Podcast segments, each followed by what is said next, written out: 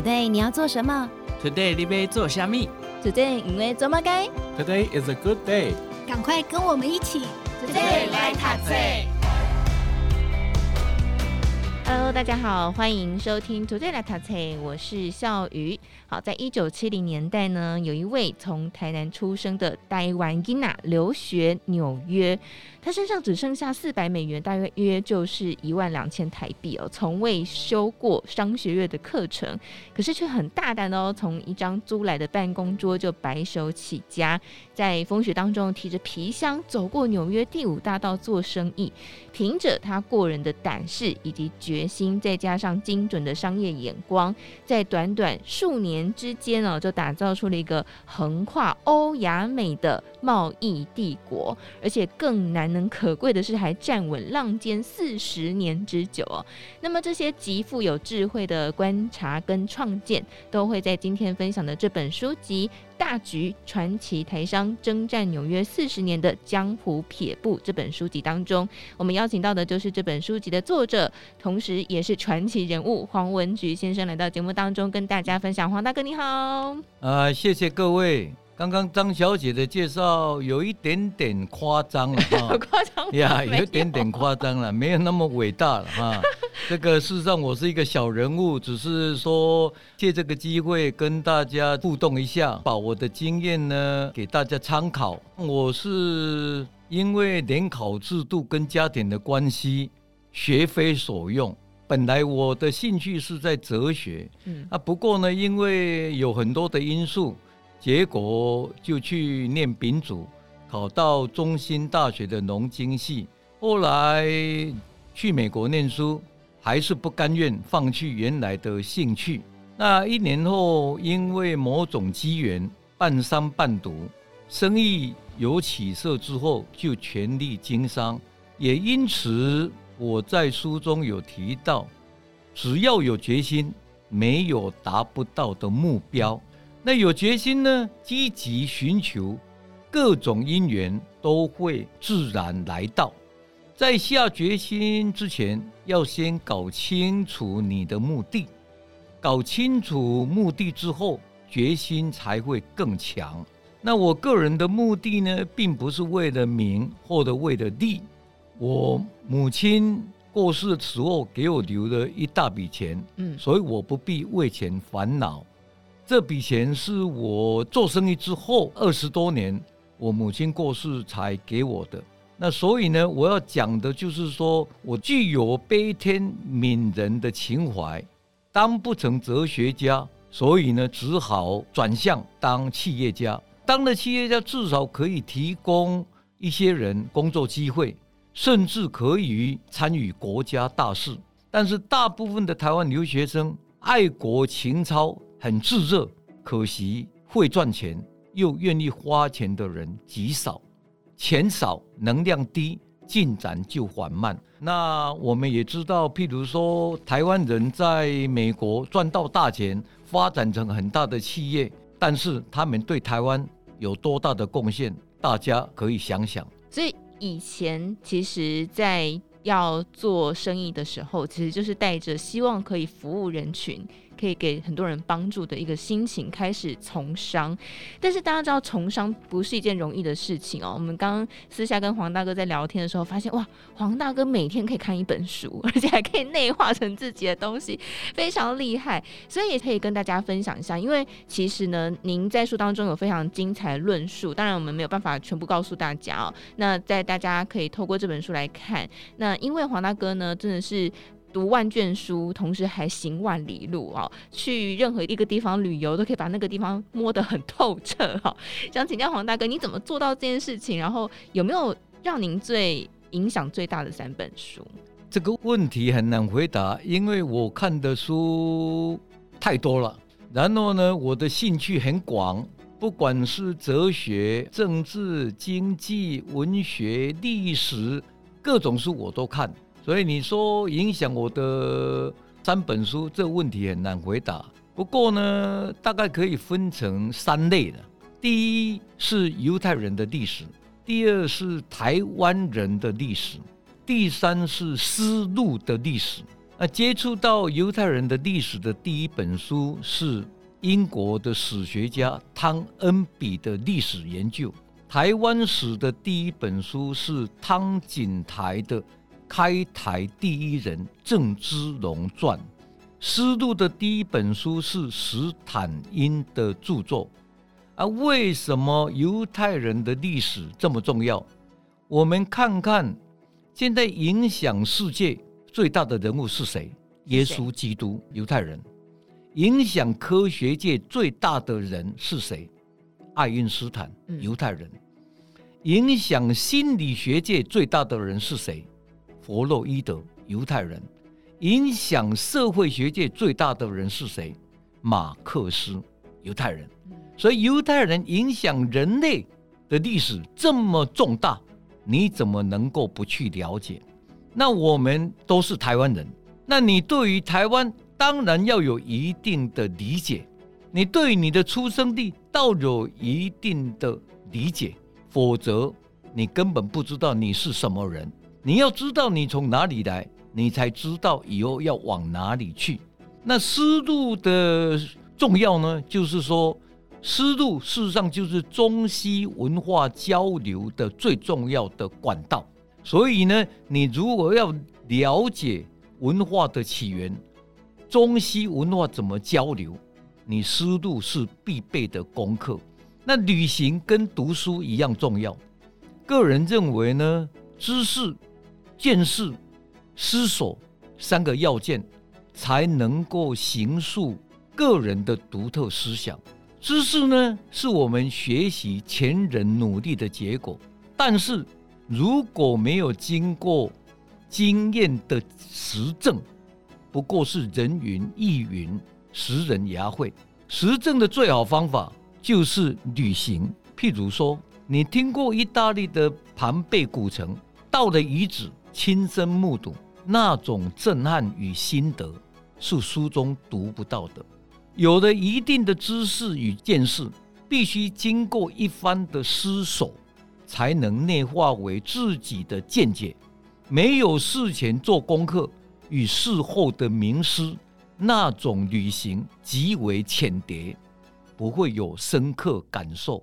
走马看花的旅行，就像犹太人所说的，好像邮差。跑了很多地方，但是你问他看到了什么，了解什么，他什么也不知道。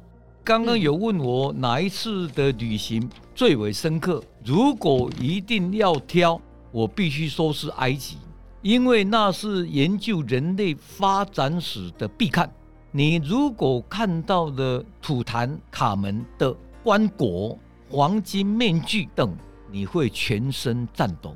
看到的阿布辛贝尔，你会震撼膜拜；看到的金字塔、人面狮身等，无一不令你平息。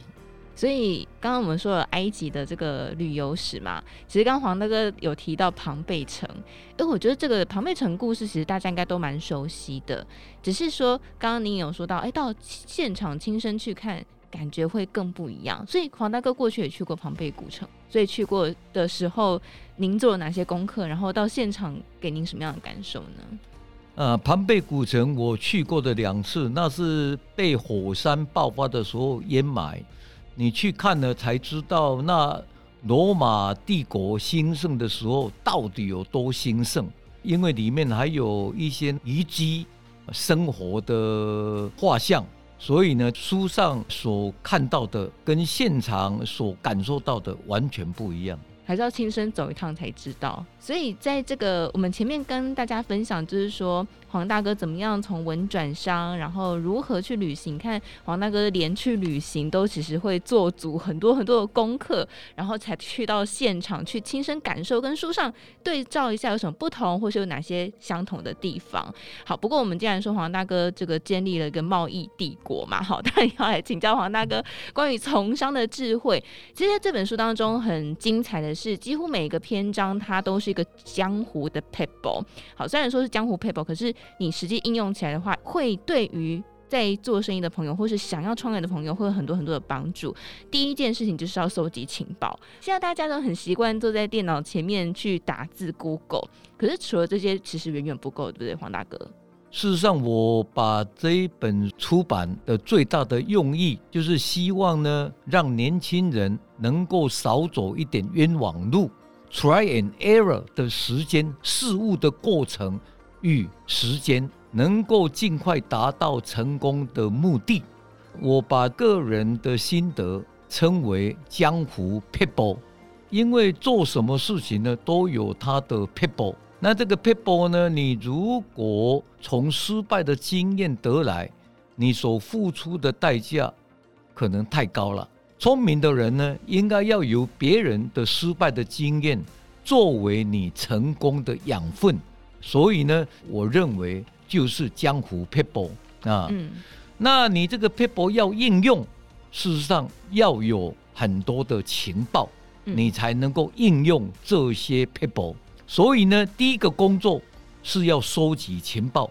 譬如说，你要打仗，没有情报怎么打仗？敌军多少人口？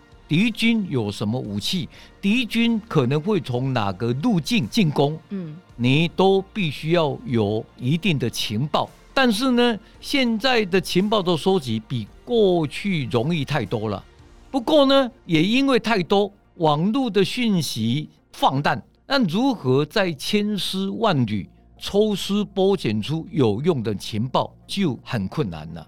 那如果碰到相同的问题，书念得多的人比较可以从前人的经验取得比较正确的结果，所以呢，经验丰富也比较容易呢得到灵感，触类旁通，比较能够取得或者获得成功的路径。黄大哥想请教，那怎么样切入市场的角度呢？因为这个很多人可能获得同样的情报，但是不一定会做出同样的判断。我想这个判断还是蛮重要的。黄大哥会怎么建议大家？那如何切入这个市场，也跟这个收集情报有关。你如果情报收集得越完整，你切入的市场呢就会越正确，你成功率就越高。所以收集情报还是最重要的。譬如说呢，我会在路边摊买两杯咖啡，一杯才一块美金。那我去到批发区去找那些批发商，前面都有西班牙女孩在那里看门。那我就会去找看门的小姐，说：“哎，天气这么冷哦，喝杯咖啡好吗？”嗯，哦，她就高兴的要命啊。那我就喝咖啡啊，一面聊。哎，啊，最近生意怎么样？她说不错啊。我说哦，真的啊？啊，你到底是卖什么东西呢？他说最近哦都在买花。我说什么花呢？他说是一种玫瑰花。我说呢，那这花是什么颜色卖的最好？他说黄的不太好，南美洲人不太喜欢。那红的跟粉红还是比较好。我说那南美洲这样，那加拿大，我、哦、加拿大也在买啊，尤其多伦多来的。哦，我说但是呢，大概几米米多大？是十二 mm 呢，还是十五 mm 呢，还是二十 mm？他说十五 mm 最 popular。那我已经有这些资讯，其实才花我一块钱。那这些资讯呢，对于我非常有用。嗯，因为呢，我就知道原来不只说南美洲，连北美洲、加拿大，他们也已经在流行花的产品。那我就赶快进口啦。所以我就赶快切入啦。但是呢，那我是我有在做这种流行产品。不过呢，一般人还没有做生意之前，你到底要切入流行产品，还是餐厅，还是高科技，还是鞋业，你不知道。所以这要切入哪一种市场，要看你的专长在哪里，口袋有多深，关系有多广，你才能够决定要切入什么市场。同样。这也是要经过很多的市场的收集跟市场情报的分析。所以黄大哥，其实你看，光是跟一个在门口的小姐聊天，都可以问得很细，然后问出自己想要的一些情报跟资讯。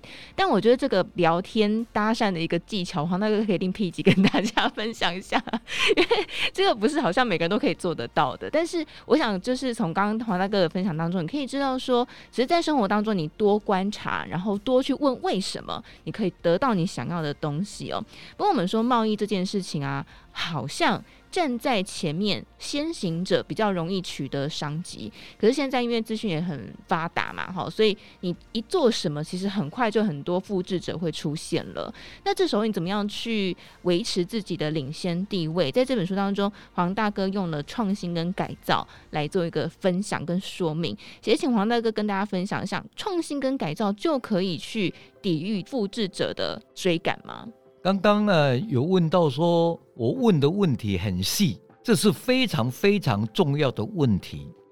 你如果只是含的活的啊，凊彩懵懵的，啊，你得去得，那成功率不高。因为譬如说呢，客人买的是要十五 mm 到二十 mm 的，你进口的都是八 mm、十 mm，太小，根本不符合市场。你的花是对的，可是 size 不对。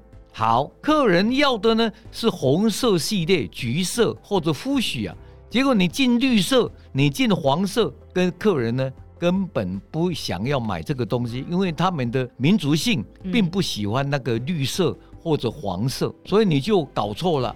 所以你只对一部分，其实结果是完全错误的。看门的小姐，她只知道有客人来啊买什么东西，她根本不记得，所以除非你会提问。除非你会挖掘，否则的话，你得不到完整的讯息，嗯、那你的胜算还是不高。刚刚呢有问到说，创造跟改造有什么不同？这个问题很好，而且也很重要。为什么呢？犹太人有讲，他们呢做生意，他们不要搞第一，他们要搞唯一。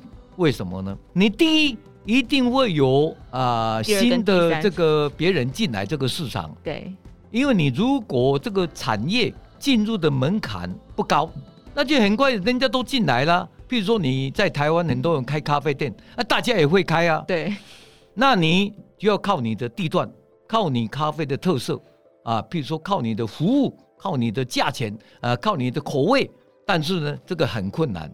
所以呢，你要把你的门槛弄高啊？怎么门槛弄高呢？嗯、也就是说，要把它搞成唯一。譬如说，一般人呢只会讲一个你的台语、中文以外，嗯、你顶多学一个英文。但是你如果也会西班牙文，又会法文，又会日文，你会讲五国语言，完你就唯一的。即使不是唯一。你的竞争者就少很多了。对，所以呢，尽量把你不同的专业把它能够合并。譬如说，我的一个律师啊，是犹太人的哈，我的律师是犹太人。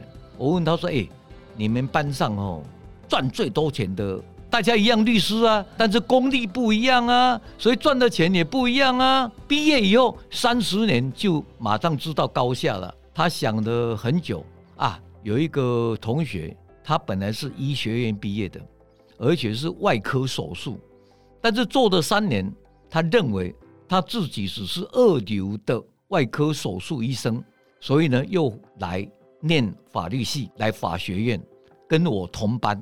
那后来呢，他现在有律师事务所，他根本不在那里，他每天都在迈阿密，在他的游艇，有十五个人服务他，有船长。还有那些小姐服务他，他只有哪个电话在那里遥控。为什么？所有的医疗纠纷就找他，因为他是医生啊，他最了解。啊，你这其他的律师他根本没有专业。当然，所以呃现在已经有改了啊。有的律师呢，除了律师的专业以外，他还有第二专业，譬如说工程，譬如说药学，譬如说金融。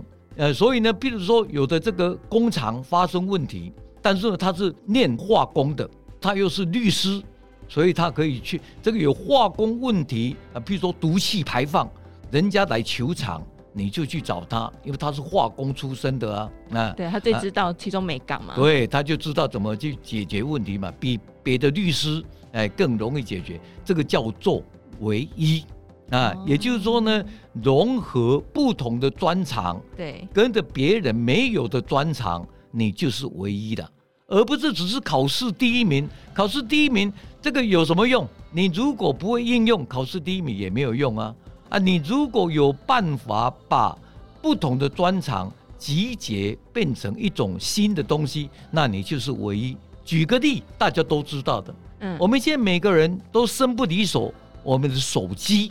那手机刚开始是谁弄的？Steve Jobs，他呢是把已经存在的各种科技融合而成手机，他并没有创造。贾博士并没有发明或者创造任何的科技，而是把现存的科技整合而成的一种新的产品，这个叫做改造。创造呢是创造，就是说发明一种完全以前世上没有存在的东西，那叫创造。那这个是科学家的工作啊。我们呢做生意，企业家能够改造就好了。但是改造呢要有一个方向，改造成唯一，你才能够吃香喝辣。因为没有竞争者嘛，人家看不到你的车后灯嘛，人家追过来，你又有其他的专长出来，又有其他的创意出来的嘛。最重要的观念。所以企业家其实某个程度上也很像发明家哎。因为你要一直不断的去改造你的商品，你要有很多很多创新的点子，不然的话，其他人其实很快就会赶上了。所以在书当中有个很精彩的案例，就是魔术方块，这个也是哇！你看现在以前最传统的那种魔术方块，现在有各式各样不同的花样的，还有可以变立体的，还有变小变大的。所以这个魔术方块案例，也请黄大哥跟大家分享一下。讲到这个魔术方块，又可以讲到你要创业的基本面了。也就是说，台湾人在讲诶，啊，我记得好鼻塞，什么叫做好鼻塞？也就是说，他的嗅觉很灵敏，他会闻到商机，看到的一个东西，他就会有发挥他的想象力，然后呢，再加上他的判断力，诶，这个东西呢，会不会流行？这是判断力的问题。但是要有敏锐的嗅觉，诶，这个以后呢，会风行。所以不一定只有魔术方块，每个时候啊，每个年代都会有它不同的风行、不同的流行。那这个魔术方块，我们只是一个案例。最重要的就是说，你必须培养你的敏锐的嗅觉，能够闻到或者见到商机，这是最重要的。哦，大哥，但这个怎么培养啊？这感觉好像需要一点天生的直觉哦。这个直觉呢，当然要跟你的经验有关系的，跟你的知识也有关系的。因为你的知识呢，就是前人的经验的累积，把它归纳为一些原则。所以念书当然有用，当然对于你的判断力有用，对于你判断这个产品会不会流行也有关系。那第二个就是你的经验，譬如说，在巴西有一个台湾人。他赚了很多钱，他只有小学毕业，都在花莲呢，那卖鱼丸的呢，卖鱼丸啊。但是呢，他因为在那里做个案二三十年，接触的人很多，那一看这个人，啊，伊就是买买鱼丸，还是买买什么沙白鱼的，然后还是买买别种鱼的鱼丸，每一种鱼丸的屁味不共款，爱看这个欧巴桑的清茶。看这欧巴桑的讲话，讲两句啊，伊就知伊要什么物件，这叫做好鼻塞啊。所以呢，他到移民到巴西做生意，他就非常成功。因为一般人没有那么厉害嘛，一看一摸就晓得啊，这会用钱爱袂用钱，这会流行还是袂流行嘛。所以这个判断力非常重要啊，就是台湾人所讲的好鼻塞啊。当然不是每个人都有好鼻塞，不过你可以培养嘛，啊，你可以学习嘛。有书中学习，有经验累积。我觉得这个好像某个程度上，其实你蛮需要打开你的感官的。你如果一直很盲盲目目的生活，好像其实没有办法得到这些资讯的。所以一样都在美西玩，有人可以到巴西发财嘛？有人这是一辈子在美西玩。好，所以这个 Hoping 三好，刚刚黄大哥跟大家分享如何来培养哦。但是当然我们也知道说，现在科技发达嘛，哦，在书当中其实有提到科技发展，当然也会对一些企业产生一些影响，有正面的，有负。面的，那您建议大家怎么样去看待或是因应这个科技的变化呢？科技对于现代的企业，对于现代的生意影响非常非常的巨大。那可是呢，很不幸，不是每个人都是科技业出身的。